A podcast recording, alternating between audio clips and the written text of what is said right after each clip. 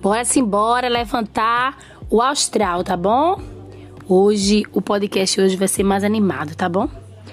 E a primeira pergunta que eu tenho para fazer para vocês vai começar com o quê? Com já reparou como boa parte das pessoas tem dificuldade de se abrir para o novo? Por mais que não estejam felizes na vida profissional, elas demoram a cogitar uma transição de carreira ainda que sejam muito, muito novas e fortes, tendem a pensar que é tarde demais para recomeçar. Por mais que esteja em um relacionamento que visivelmente já acabou, insistem em continuar nas relações. Por comodismo, status ou por causa dos filhos. Quantas e quantas pessoas vivem nesses relacionamentos que vocês conhecem? Eu conheço várias.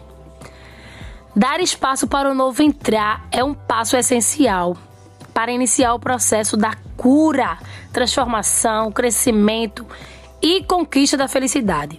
Se as coisas antigas deixam de fazer sentido e deixam de fazer sentir, é hora de abrir espaço mental, físico, espiritual e emocional para as mudanças. É como fazer isso. E como fazer isso? Sem se distanciar da sua essência. Bom, imagine que você é um armário lotado de itens e acabou de adquirir coisas novas. Será preciso limpar e organizar esse armário, certo? Para tanto, será necessário se desfazer do que não cabe nessa nova fase. Sugiro que siga três passos para essa organização e higienização que antecede a chegada do novo. Vamos embora, meu povo! Então, o primeiro é: identifique o que te faz mal, incluindo memórias traumatizantes, feridas abertas do passado e mágoas antigas. Abandone tudo que te faz sofrer e libere perdão. E quem te magoou? Segundo, faça uma faxina completa na sua casa Jogue fora o que está estragado ou vencido.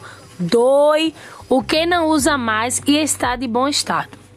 Conserta o que é útil e quebrou. Abra espaço nas gavetas, bolsas e outros compartimentos.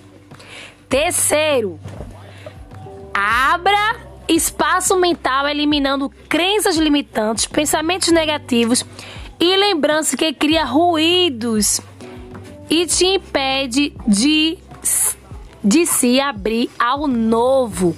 Mas lembre-se que você é forte, corajoso, resgate sua força interior para deixar o passado lá atrás e finalmente viver a nova vida que você quer e merece ter.